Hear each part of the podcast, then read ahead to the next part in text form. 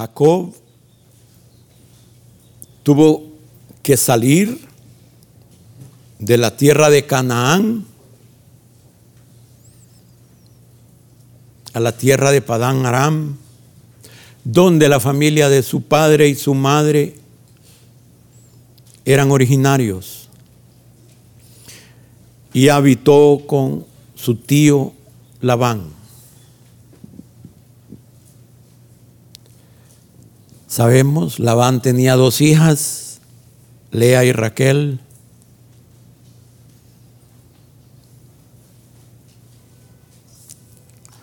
Y Jacob, cuando su madre y su padre le dijeron, vete a la tierra de nuestros padres a buscar esposa, fue la salida que su madre vio como más razonable para evitar que Saúl hiciera lo que quería hacer en la vida de Jacob, quitarle la vida. Pero la verdad es que era justo, hermanos. Era justo que le dieran esa opción a Jacob. Según algunos entendidos, este jovencito cuando se fue a Padán Aram ya tenía 77 años.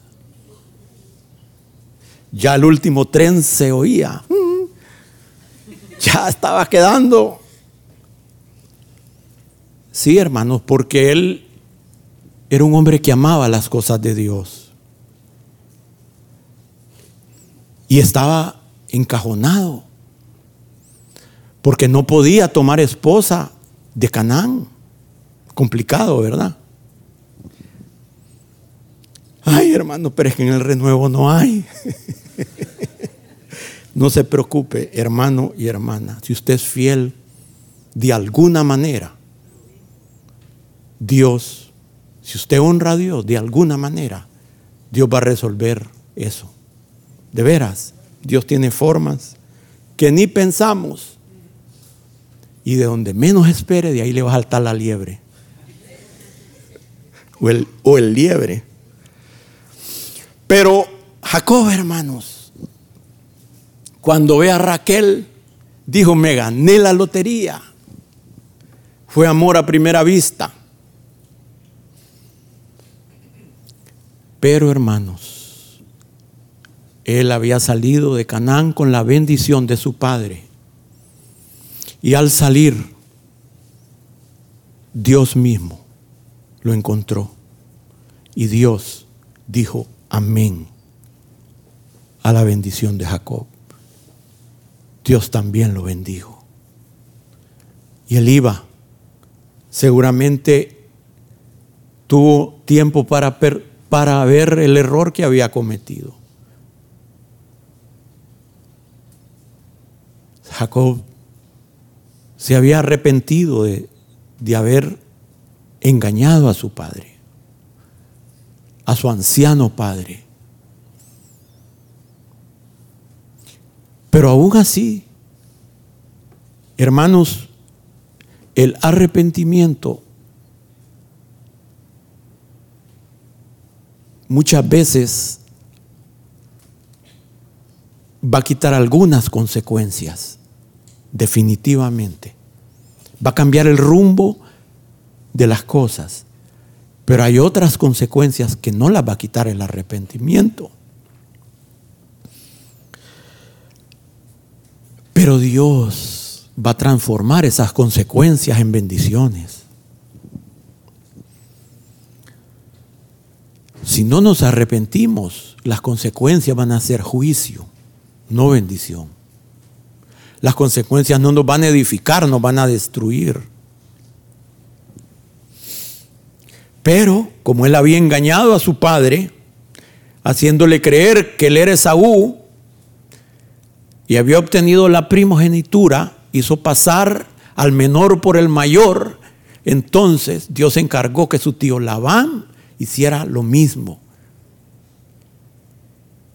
Y le entregó la mayor haciéndolo creer que era la menor. Bueno, el hombre recibe una doble porción y se casa con dos. Doble cantidad de problemas. Una casa llena de pleitos. Pero no, no solo es negativo. Pasaron cosas lindas en ese hogar también, hermanos. Los hogares cristianos no están exentos de situaciones, ¿verdad, hermanos? Exentos de problemas.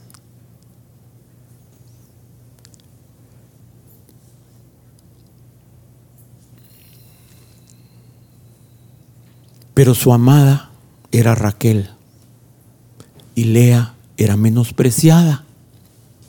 Y como Dios ve que Lea es menospreciada, le da a tener hijos a Lea. Y Raquel era estéril. Y pasa el tiempo y no fue suficiente con dos y ahora se hace de cuatro, dos esposas y dos concubinas y ahí viene toda la prole. Pero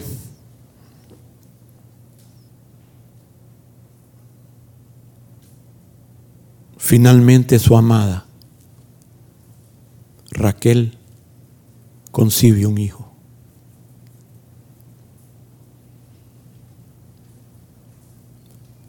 Y este es José.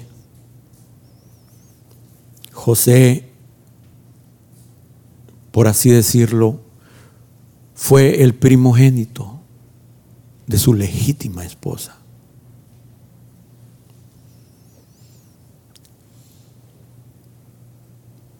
Y veamos lo que dice en Génesis 37, 3.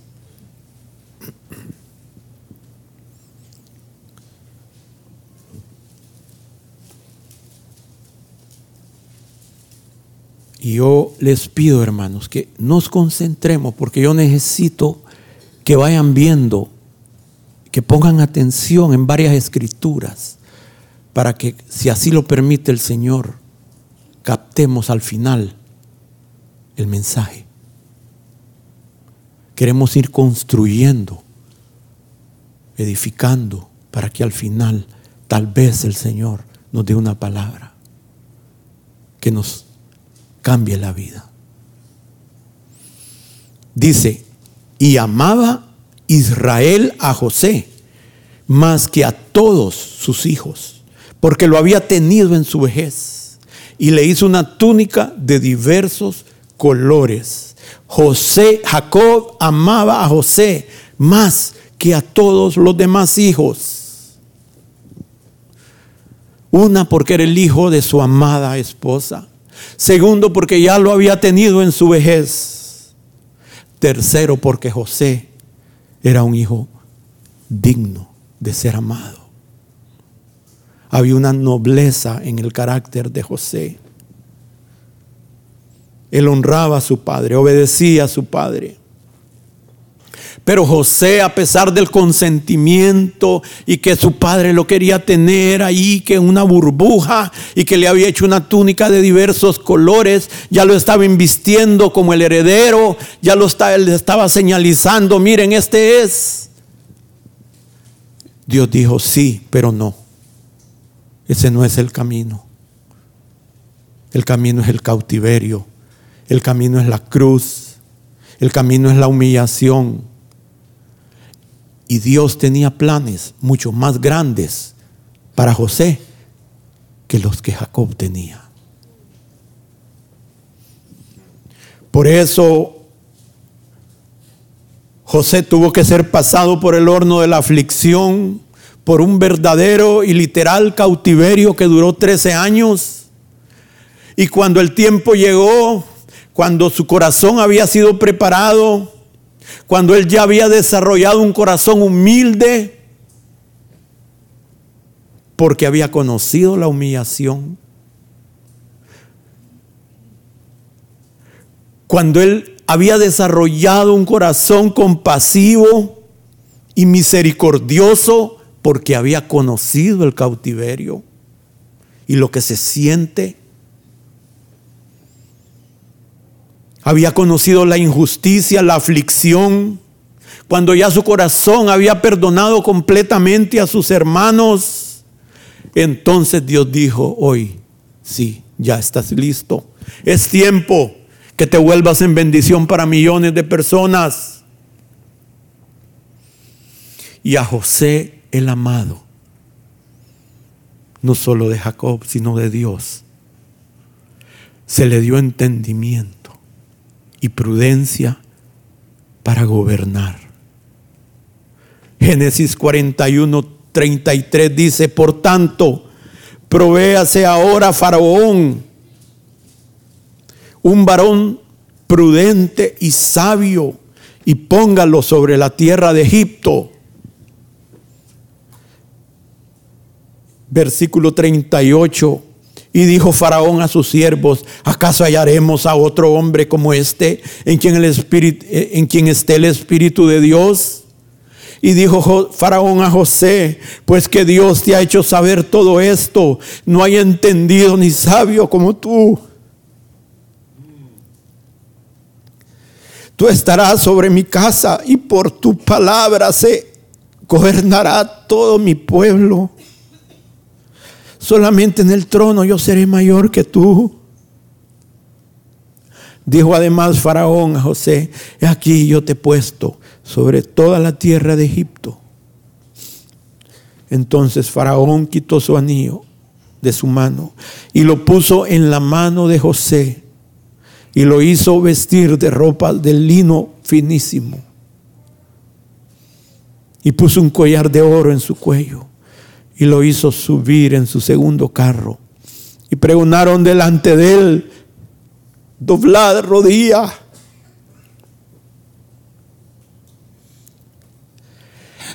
y lo puso sobre toda la tierra de Egipto. Y dijo Faraón a José, yo soy Faraón y sin ti ninguno alzará su mano ni su pie en toda la tierra de Egipto. Y llamó Faraón el nombre de José, Sabnat Panea, y le dio por mujer a Senat, hija de Potífera sacerdote de On. Y salió José por toda la tierra de Egipto. Qué tremendo, hermanos. Estas cosas solo Dios las puede hacer. Safnat Panea. Y aquí los entendidos están divididos en el significado. Unos creen que puede, que quiere decir el revelador de misterio y otros el Salvador del mundo.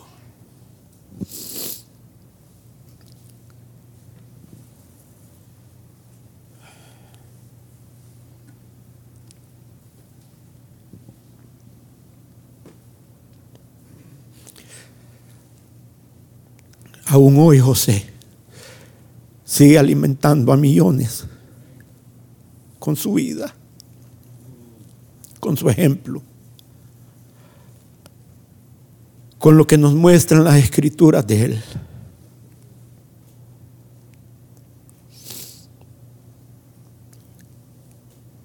Y este hijo amado no solo es su padre, sino de Dios. Se volvió en un tipo casi perfecto de aquel que fue el hijo amado en quien Dios se complacía, de cómo va a ser su reinado.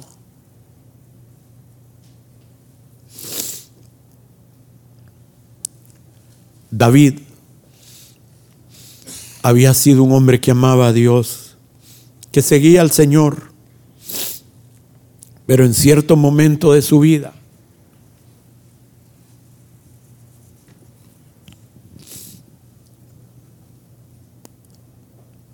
por haber abierto sus ojos a la tentación,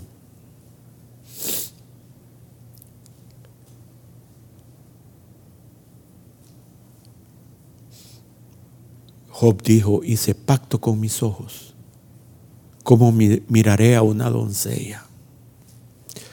Por haber abierto sus ojos a la tentación desde la azotea de su palacio, vio una mujer hermosa que se bañaba y preguntó por ella. Y no le faltó que él tenía esposas y concubinas de todos los tamaños.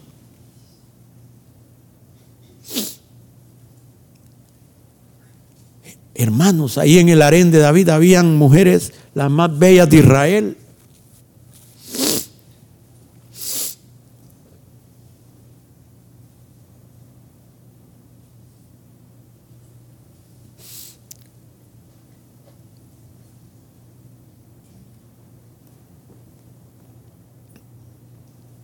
Pero él decidió tomar esta mujer. Y para agraviar las cosas, provocó que su esposo y lo que hizo aún más abominable este otro pecado es que era uno de los hombres más fieles de David. Provocó que su esposo fuera muerta por la espada, muerto por la espada de los enemigos. Urías Eteo, el cual era tan fiel que aún aparece en la lista de los 30 valientes de David. Dios se airó, se enojó tremendamente con David David se arrepiente, Betsabé se arrepiente también. Dios acepta su arrepentimiento. Pero hay consecuencias del pecado. Y ese hijo que fue engendrado por esa relación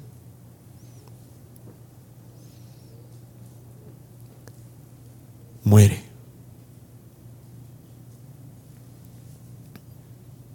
David está tremendamente quebrantado y en ese quebrantamiento, él con su esposa quebrantados, en ese quebrantamiento Dios le muestra su aceptación de ese arrepentimiento. Y así como el hijo anterior que murió, había sido una muestra del enojo de Dios, ahora engendran un hijo que se vuelve una muestra del amor, del perdón y de la reconciliación de Dios con David y con su esposa.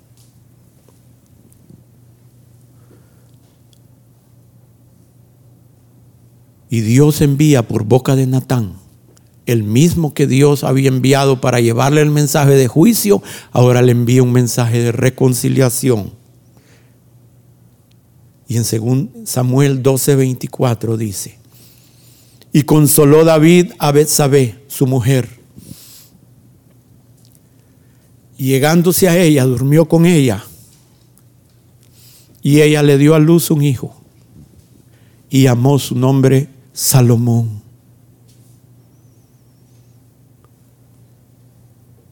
Al cual amó Jehová. Y envió mensaje por medio de Natán, profeta. Así llamó su nombre Gededías a causa de Jehová. Y Gededías quiere decir, hermanos, amado por Jehová.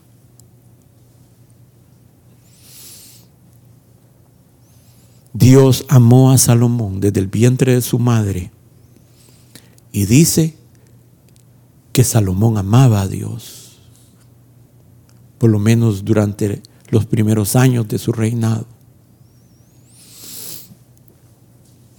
Dios le volvió a David el gozo de su salvación y este hijo fue parte de lo que trajo gozo a su vida.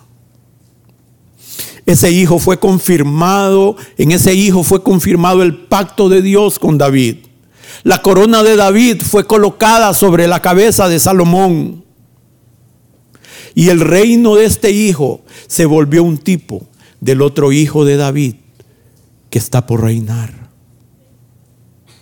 Sobre el cual el trono de David ha sido entregado para que su reino y la paz de ese reino que vienen no tengan límite de tiempo ni espacio. Alguien mayor que Salomón.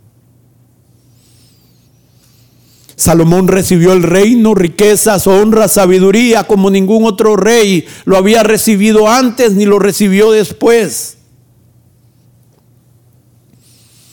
La corte de Salomón era el lugar de reunión de reyes, de embajadores, de filósofos, de amadores de la verdad, que permitían que la sabiduría que había en esa lámpara encendiera la de ellos.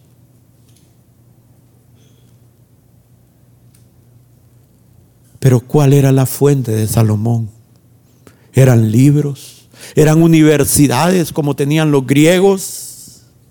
No, hermanos. La fuente de Salomón era ese manantial que primero había fluido en David con los salmos, con los cánticos, que había fluido en David haciéndolo un varón de guerra. Esa fuente que había adiestrado las manos de David para la guerra, ahora adiestraba la boca de Salomón para la sabiduría, sabiduría para la vida, sabiduría para gobernar, sabiduría para lo eterno, esa sabiduría que trasciende este mundo y alcanza la época de las edades por venir.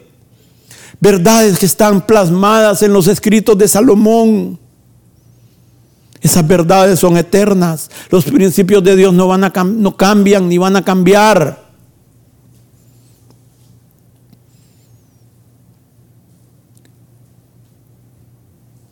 Y en nuestro Salomón celestial también están escondidos los tesoros del conocimiento y de la sabiduría. Salomón no solo edificó y estableció y expandió el reino de su padre, sino que edificó el templo del Señor. Salomón Gedidías, amado por Jehová, igual que José. Pero saben, hermanos, Salomón simplemente fue un segundo David. Porque saben qué quiere decir David, el amado.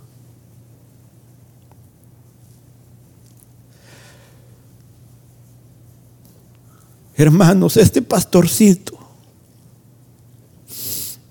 que era menospreciado por sus padres y hermanos, era el amado del Padre Celestial. Y como nos decía la, hermanos, y él recibió la promesa que su reino, por medio de su Hijo Jesús, sería eterno.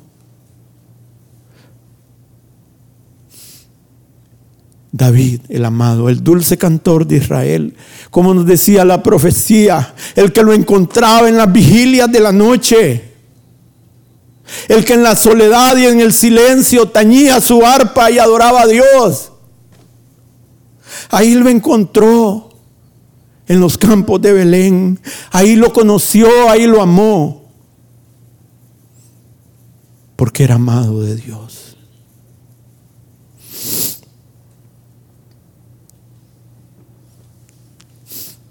Quiero que veamos otra vida. Y, y espero que empiecen a ver ya un hilo en estas vidas.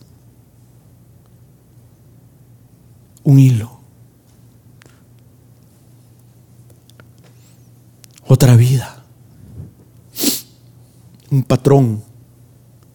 Daniel, un joven de los nobles de Israel y posiblemente descendiente de la familia real.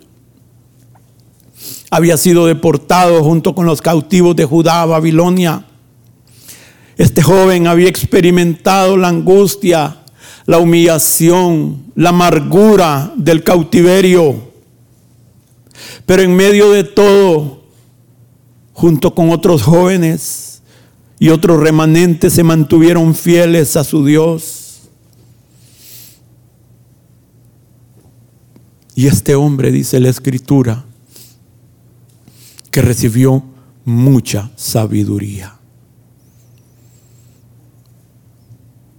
Igual que José, igual que Salomón, Daniel.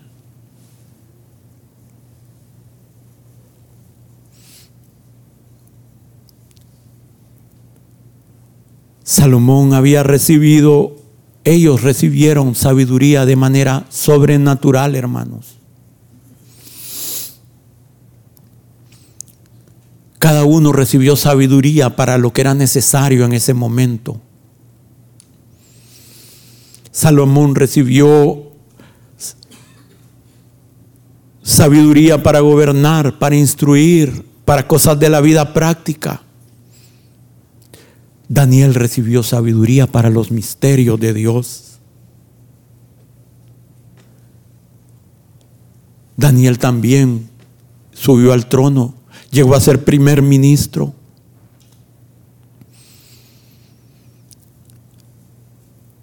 Y Daniel, como ningún otro profeta del Antiguo Testamento, recibió entendimiento de los misterios del reino de Dios, de los tiempos de Israel y de la iglesia, de los tiempos de la venida del Mesías, de su regreso, del establecimiento del reino milenial.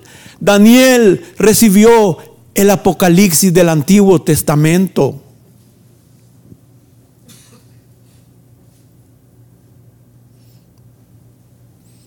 Pero hermanos, ¿por qué se le mostró esto a Daniel?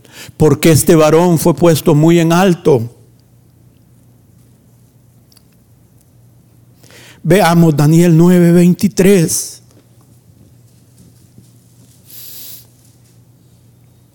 Al principio de tus ruegos. Fue dada la orden y yo he venido para enseñártela porque tú eres muy amado. Y en otra ocasión, en Daniel 10:10, dice, y aquí una mano me tocó e hizo que me pusiese sobre mis rodillas y sobre las palmas de mis manos. Y me dijo, Daniel, varón muy amado. Está atento a las palabras que te hablaré y ponte en pie, porque he sido enviado a ti ahora.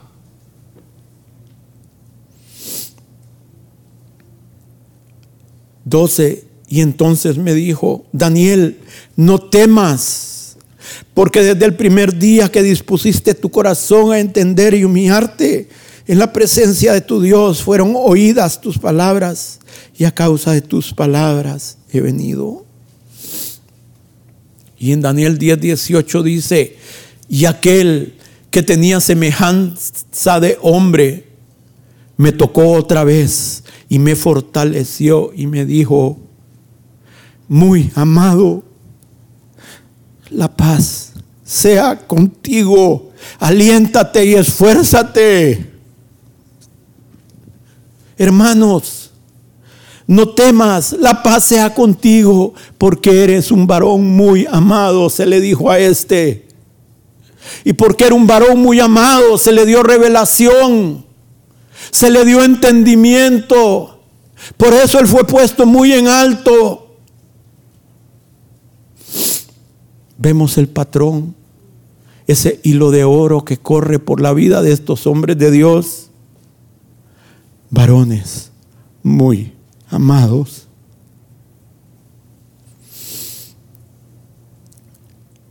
Estos alcanzaron el reino. Y a pesar de que en su tiempo tuvieron que pasar por pruebas, por cautiverios, fueron pasados por el fuego y por el agua, pero después fueron sacados a abundancia.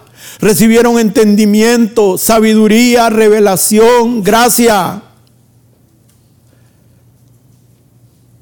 eran y siguen siendo muy amados ahora en la presencia de Dios.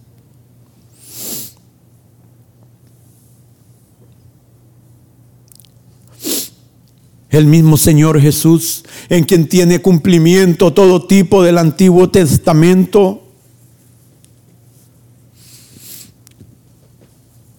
y en quien tienen cumplimiento todas las promesas de Dios, porque en Él las promesas de Dios son sí y en Él amén. En Él tenemos, podemos recibir las promesas de Dios, en Él. En Él se estableció el pacto eterno de Dios con, con los hombres. Él es el Hijo amado en quien Dios se ha complacido. Quiero que veamos el último ejemplo, hermanos.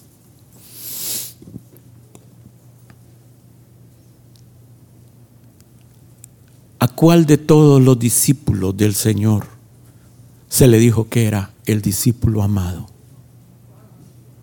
A Juan. Hermanos, en su evangelio él ahí no pone su nombre. Pero yo conté en su evangelio cinco veces diferentes donde él dice, el discípulo que Jesús amaba.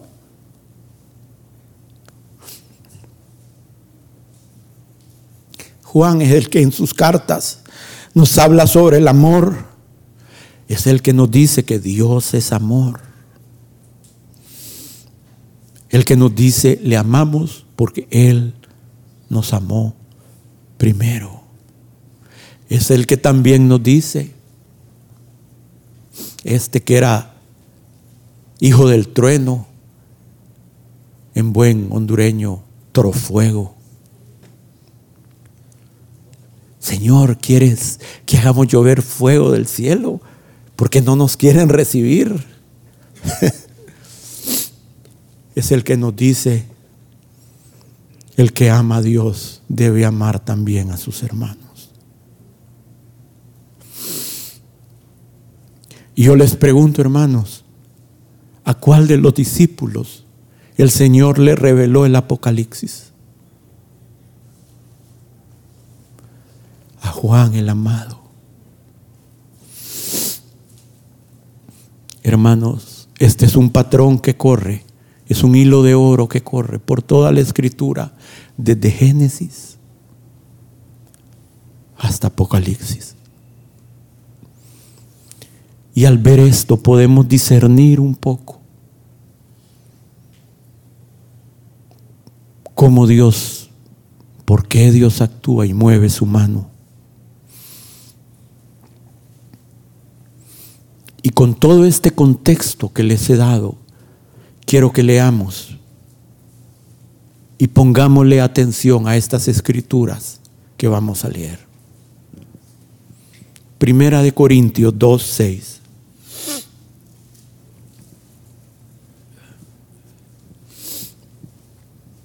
Sin embargo, dice, hablamos sabiduría entre los que han alcanzado madurez y sabiduría no de este siglo, ni de los príncipes de este siglo que perecen. Mas hablamos sabiduría de Dios en misterio, la sabiduría oculta, la cual Dios predestinó antes de los siglos para nuestra gloria, la que ninguno de los príncipes de este siglo conoció, porque si la hubieran conocido nunca habrían crucificado al Señor de gloria. Antes bien, como está escrito, Cosas que ojo no vio, ni oído yo, ni han subido a corazón de hombre, son las que Dios ha preparado para los que le aman. Pero Dios nos las reveló a nosotros por el Espíritu, porque el Espíritu todo lo escudriña, aún lo profundo de Dios. Hermanos, no sé ustedes, pero yo he tenido la tendencia a que cuando empiezo a leer estos versículos digo, ah, está hablando sabiduría entre los que han alcanzado madurez, entre los que han alcanzado entendimiento. Entonces esas cosas, como yo no soy maduro, ni he alcanzado ese entendimiento, yo no puedo entender esas cosas ni ver esas cosas. Pero hermanos, lo que el apóstol está diciendo no es eso, no es ahí donde debemos de poner la atención. Lo que Él está mostrando es que estas cosas Dios ha preparado para los que le aman. ¿Qué cambio hace eso en todo el escenario?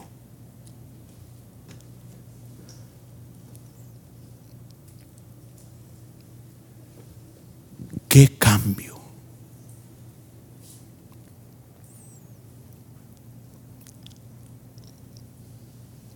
Porque los que le aman reciben gracia.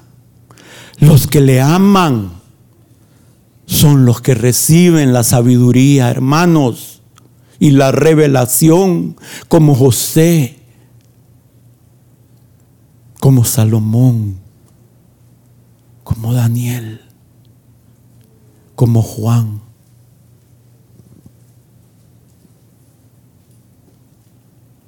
Ellos recibieron lo que recibieron, gobernaron como gobernaron, no porque eran lumbreras, sino porque amaban a Dios y a Dios le plació darles revelación, abrir sus ojos, darles entendimiento, darles gracia.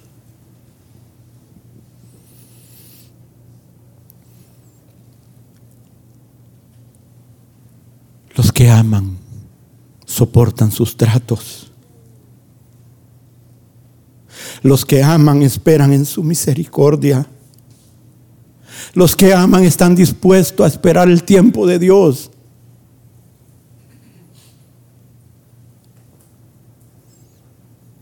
Los que aman esperan y como esperan, honran a Dios. Esperar es honrar a Dios. Y Dios honra a los que le honran. Los que lo aman saben que todas las cosas serán para ayudarles a bien. Depositan su confianza en su poder y en su misericordia.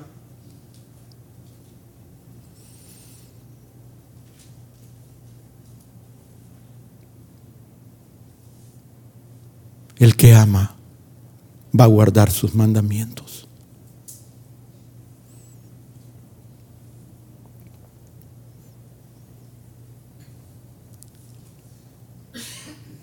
Y no va a guardar sus mandamientos porque es maduro, porque es entendido. No, es un fruto del amor.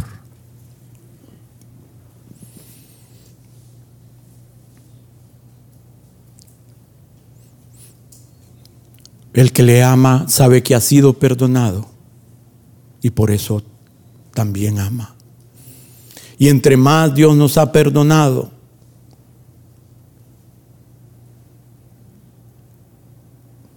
más dispuestos debiéramos a perdonar a los que nos han herido y dañado y afectado.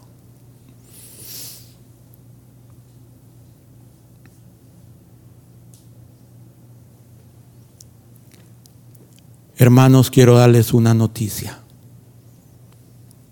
Lo mejor de Dios no es para los maduros, es para los que le aman. Y porque le aman, llegarán a la madurez.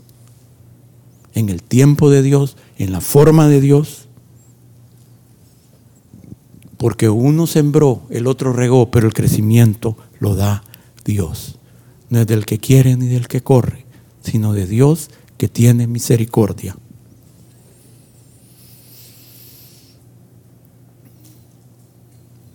Y por alguna razón, hermanos, yo quiero decirle, yo, hermanos, yo se los he dicho, yo no escojo los temas.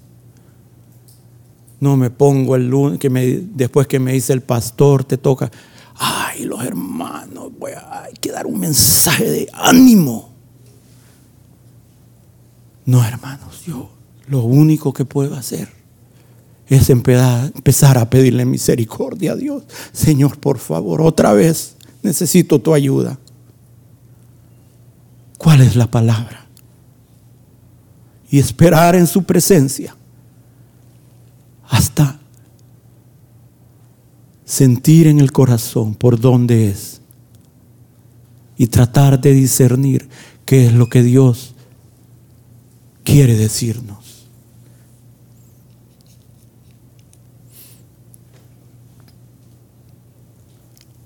Y este punto ya lo había mencionado en lo que compartí en la última vez. Pero hay personas que sean aquí y que tal vez nos están oyendo o viendo, que se han excluido del reino de Dios porque no se consideran dignas. Y es cierto, ¿y quién es digno pues? Hermanos, si por dignidad fuera, el Señor no tendría quien gobernar. Ese, ese reino no tendría súbditos. El único digno es Él.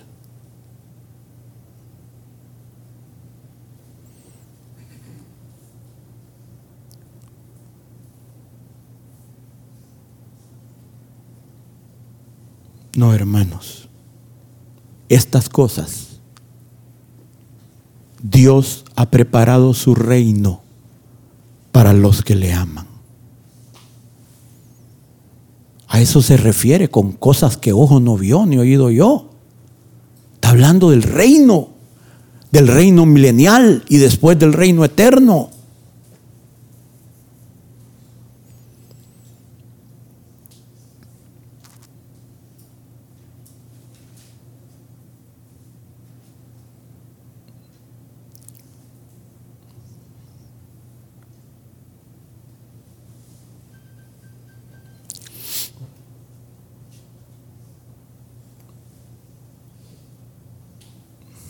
Apocalipsis 1.5 dice,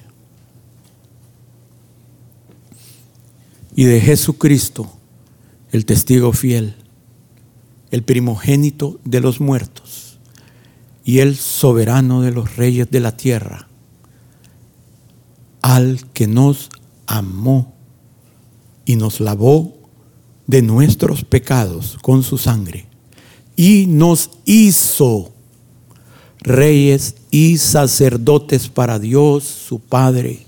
A Él sea la gloria, el imperio por los siglos de los siglos. Amén. Nos hizo.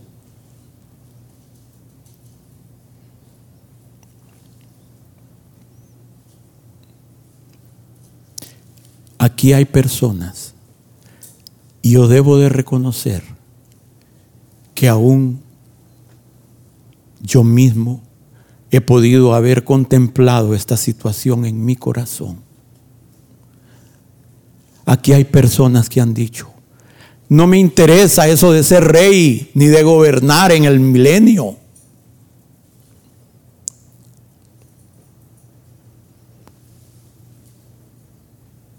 Pero en el fondo se ha dicho, no porque no les interese, sino porque no se consideran calificados, ni maduros, ni dignos para eso. Y por eso han cerrado su corazón a, esa posibilidad.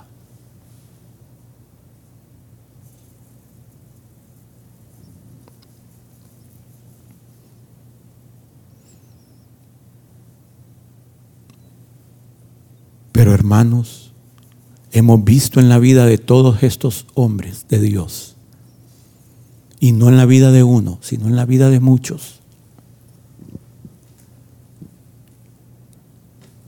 hermano y hermana, la pregunta que Dios trae hoy para nosotros no es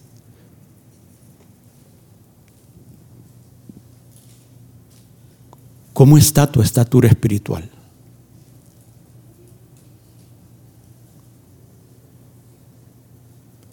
¿Qué tanto después de tantos años has crecido en tu madurez, hermano y hermana? Esa no es la pregunta. ¿Qué tanto conocimiento tienes de las profundidades de Dios?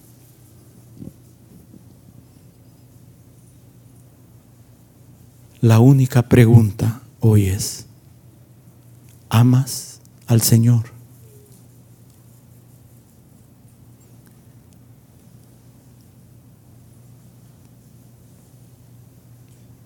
Después de tantos años, aún viendo tu vida sin un aparente crecimiento, aún amas al Señor, hermano y hermana.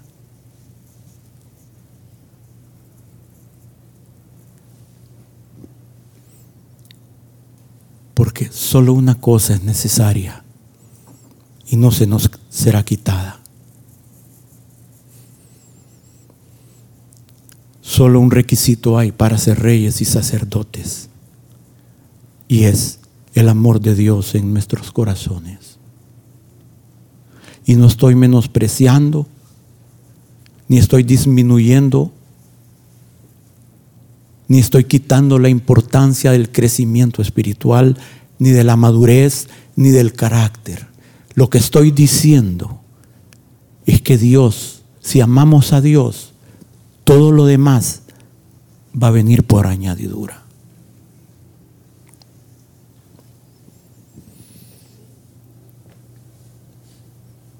Dios va a dar la revelación, la gracia. Puede ser, hermano y hermana, que tú pases o pasemos de esta vida sin haber destacado, sin que tú nunca te pares en un púlpito, ni para predicar, ni para dirigir. Pero Dios en su reino, cuando tú despiertes en su reino, Dios te puede investir de toda la sabiduría, todo el conocimiento, toda la gracia para gobernar.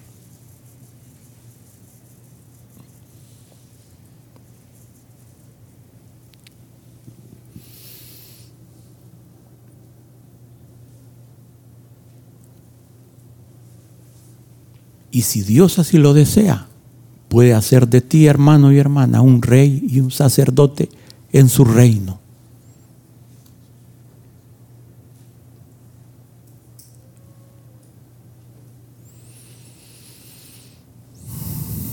Nosotros no podemos decidir ser maduros, no podemos, no, eso no se fabrica. Aquí no. Ya fabricar eso se llama fariseísmo. Eso Eso es un estorbo más bien. Eso, eso no, no es agradable. Ni para el Señor, ni para los hombres. Pero sí podemos retomar nuestro primer amor. Sí podemos pedirle, Señor, renueva tu amor por mí. Renueva mi amor por ti enciende ese fuego nuevamente si se ha apagado. Yo les quiero preguntar, hermanos, dice que el Señor les dijo, porque el reino de los cielos será semejante a un rey que cuando llega para unos a la derecha y a otros a la izquierda, y a esto los echa fuera. Y a estos les dice, heredad, el reino preparado para ustedes desde la fundación del mundo. ¿Por qué, Señor?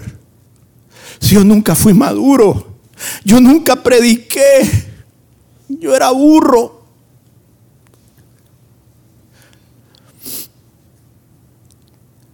Y le dice el Señor, es que cuando tuve hambre me diste de comer. Cuando tuve sed me diste de beber. Cuando estaba desnudo me vestiste.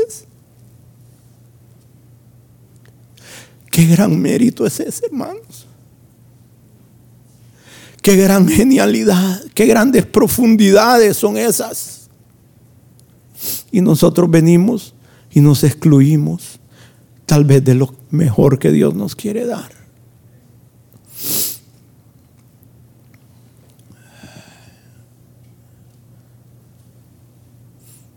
¿Qué es lo poco que podemos hacer?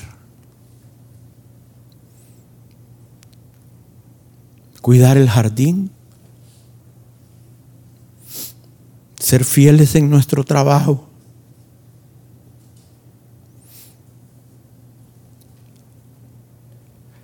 Hace poco me dijo una hermana, ay hermano, es que yo lo único que puedo hacer es cocinar y ese es mi don. Hermana, haz lo mejor que puedas con eso. Haz lo mejor que puedas.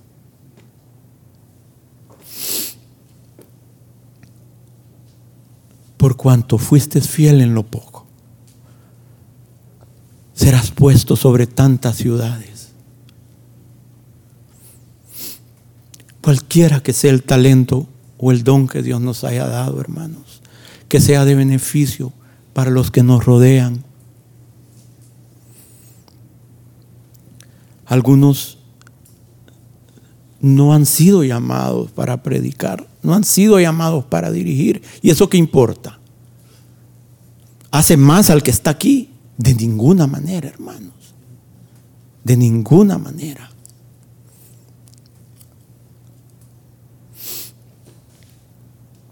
Somos un cuerpo y cada uno Dios da. Unos administran, otros tienen misericordia, otros enseñan, Vendrá el tiempo en que algunos harán milagros, harán, Dios los usará para hacer sanidades. Pero porque alguien no vaya a recibir el don de hacer sanidades, es que no está preparado para estar en lo mejor de Dios. No es lo que yo entiendo que el Señor me está dando a entender.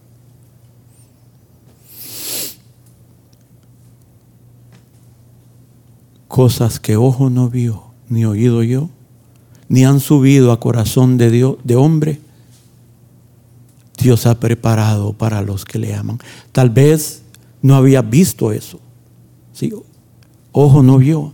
Tal vez no habías oído lo que te estoy diciendo, de la forma en que lo estoy diciendo.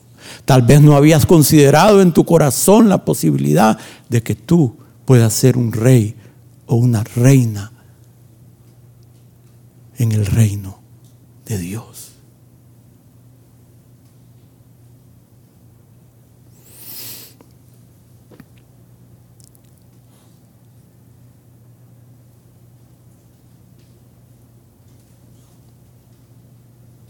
Pongámonos de pie.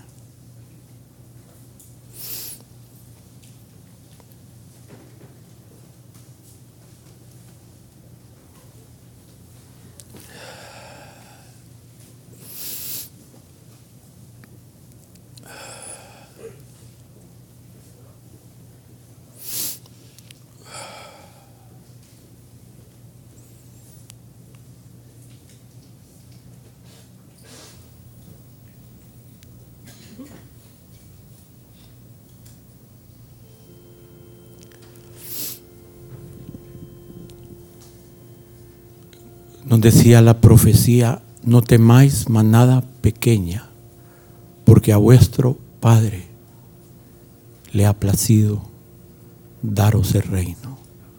Hermano y hermana, no te excluyas de lo mejor que Dios pueda tener para tu vida. Tal vez no lo has considerado. Empieza de ahora en adelante a considerarlo seriamente.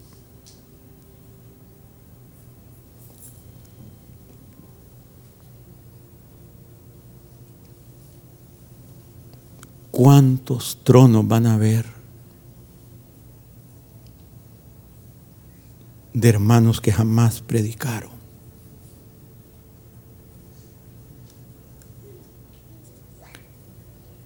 De hermanos que jamás tuvieron la oportunidad de ir a un instituto ministerial.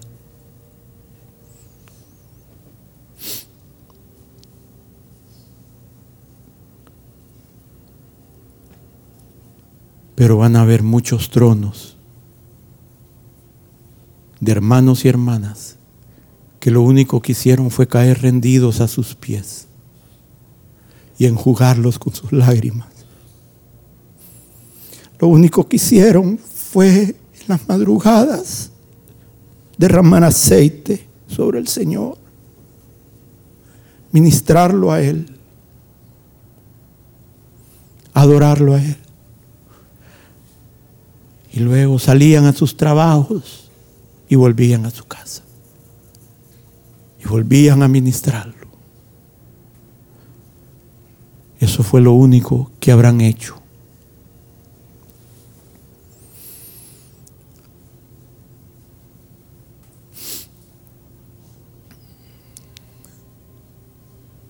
Oh hermanos, que Dios avive ese fuego en nosotros nuevamente. Es lo único necesario. No nos enredemos, no nos hagamos, como decimos aquí, bolas. No, no, no. Ayúdame a amarte, Señor. Eso es todo. Eso no nos será quitado.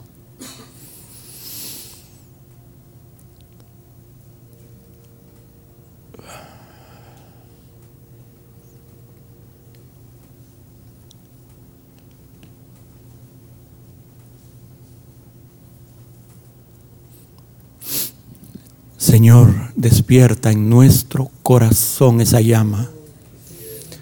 Despierta en nuestra vida ese anhelo por amarte, Señor. Que sea lo único, y aunque sea lo único que hagamos, pero eso es lo más y lo único importante, todo lo demás vendrá por añadidura. Señor, la obediencia, el crecimiento Oh Dios, socórrenos a esta manada pequeña que te necesitamos, Señor.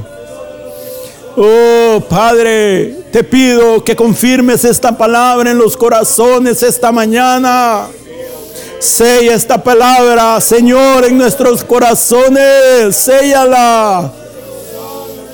Séala, Señor, en nuestros corazones, que sea una guía para nosotros de aquí en adelante, un faro, una luz que nos alumbre, Señor, en nuestra vida. Oh, por amor a tu nombre, Señor, por amor a tu nombre. Salve mi Cristo.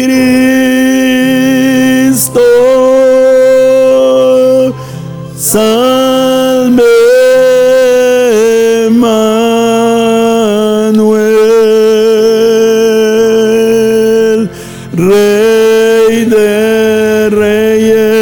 Señor de Señores, estrella brillante.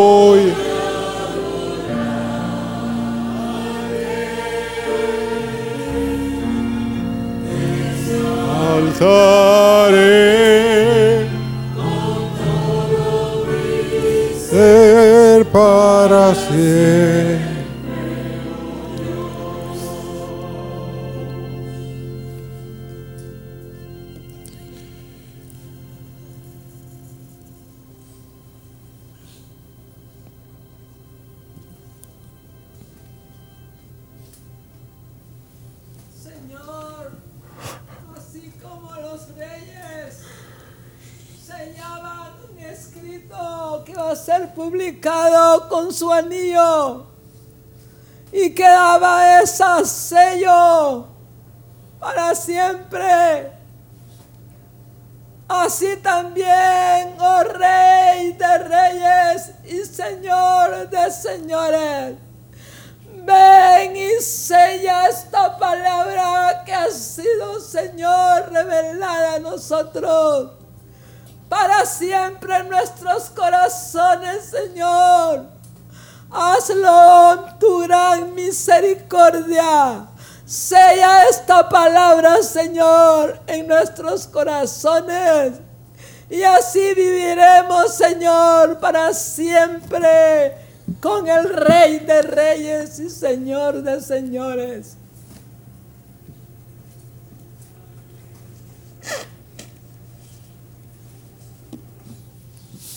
Este es mi Hijo amado, en quien tengo complacencia. Este es mi Hijo amado, en quien tengo complacencia. Era el testimonio del Padre para con Jesús. Y esta mañana tú has oído que el Padre tenía otros amados. Y en tu corazón quizás estás diciendo, Señor, pero yo no he traído complacencia a tu vida. Mi vida, Señor, no ha traído complacencia. Yo te digo hoy, hijo, yo te digo hoy, hija, mi gracia aún está disponible para ti. Yo te he llamado para que te acerques. Yo te he llamado para que vengas a mis pies. Oh, yo quiero dar ese mismo testimonio de ti. Tú eres mi hijo amado, en quien tengo complacencia.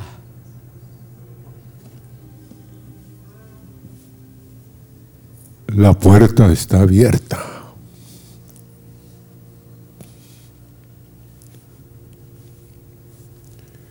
Como se le dijo a Pedro, después de la negación, la pregunta del Señor a ustedes es, y a mí, Juan, póngale su nombre y haga que el Señor le diga, ¿me amas? Es lo único. Le volvió a preguntar otra vez, ¿me amas? Entonces, hermanos y hermanas, pasemos adelante y digámosle a Él, tú sabes, Señor, que no te amo, amo otras cosas pero Señor, tú puedes cambiar los deseos de mi corazón. ¿Qué hubiera sido?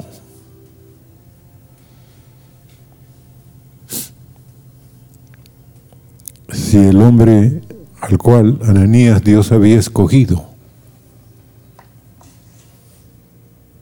solo para ir y hablarle a Saulo de Tarso. si no hubiera obedecido, hermanos? ¿Qué hubiera hecho Dios? Si mira, Él anda persiguiéndonos. Mira, Él ha hecho esto y el otro. No, instrumento me es escogido este. Hermanos, hermanas, vengan, digámosle a Él, No entiendo. No entiendo.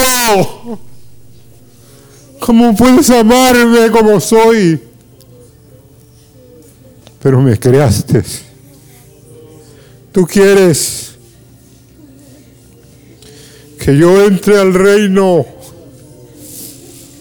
Y Señor, tú sabes que no te amo.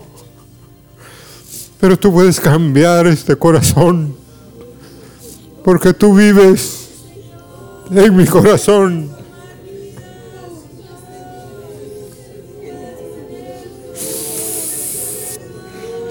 Oh, un amor, Señor, sin fingimiento.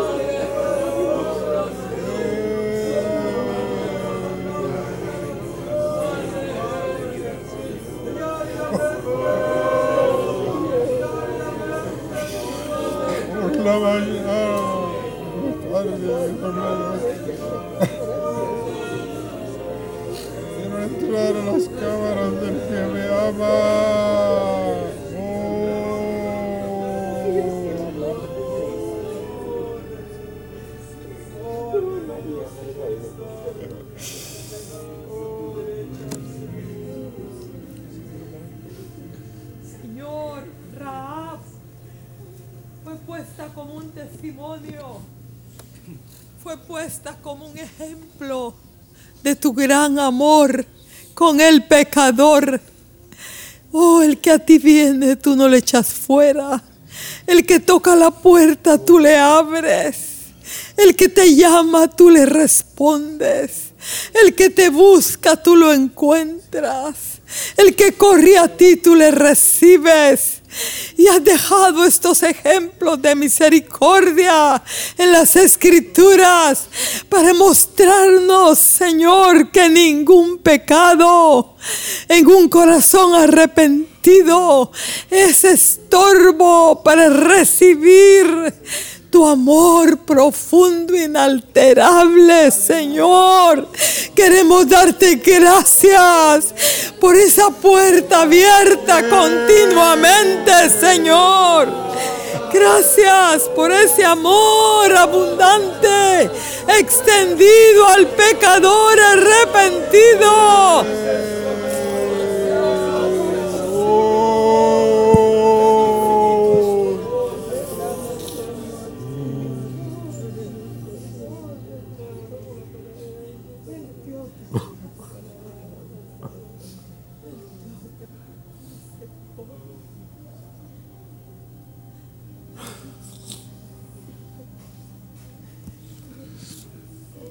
Los extranjeros,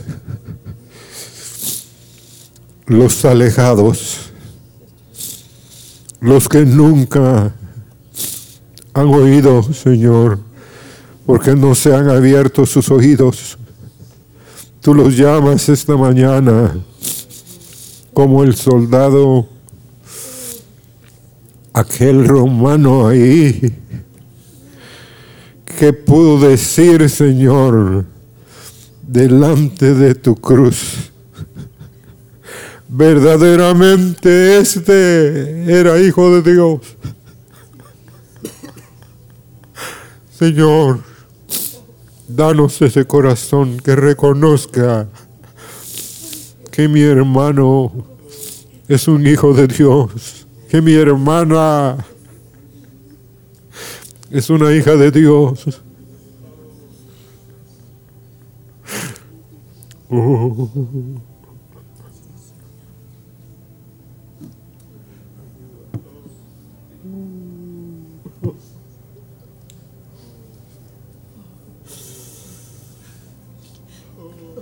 Yo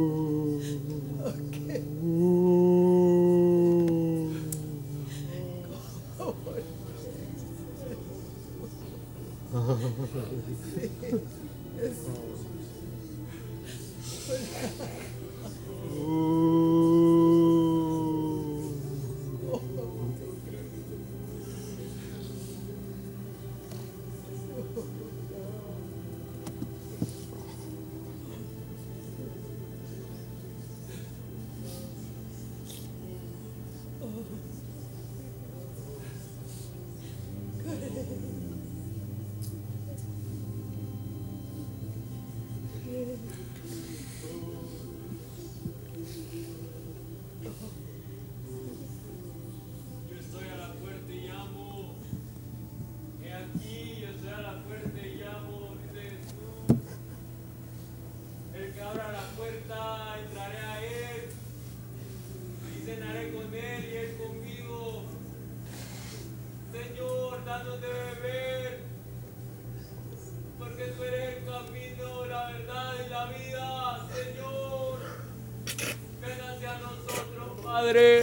Por favor. Danos agua, danos de tu paz, Señor. Te lo pedimos, Padre, estamos necesitados. Estamos necesitados de ti, Señor. Ven hacia nosotros. ¿Quieres saber cuál fue mi corazón cuando yo pregunté a Pedro, Pedro, ¿me amas?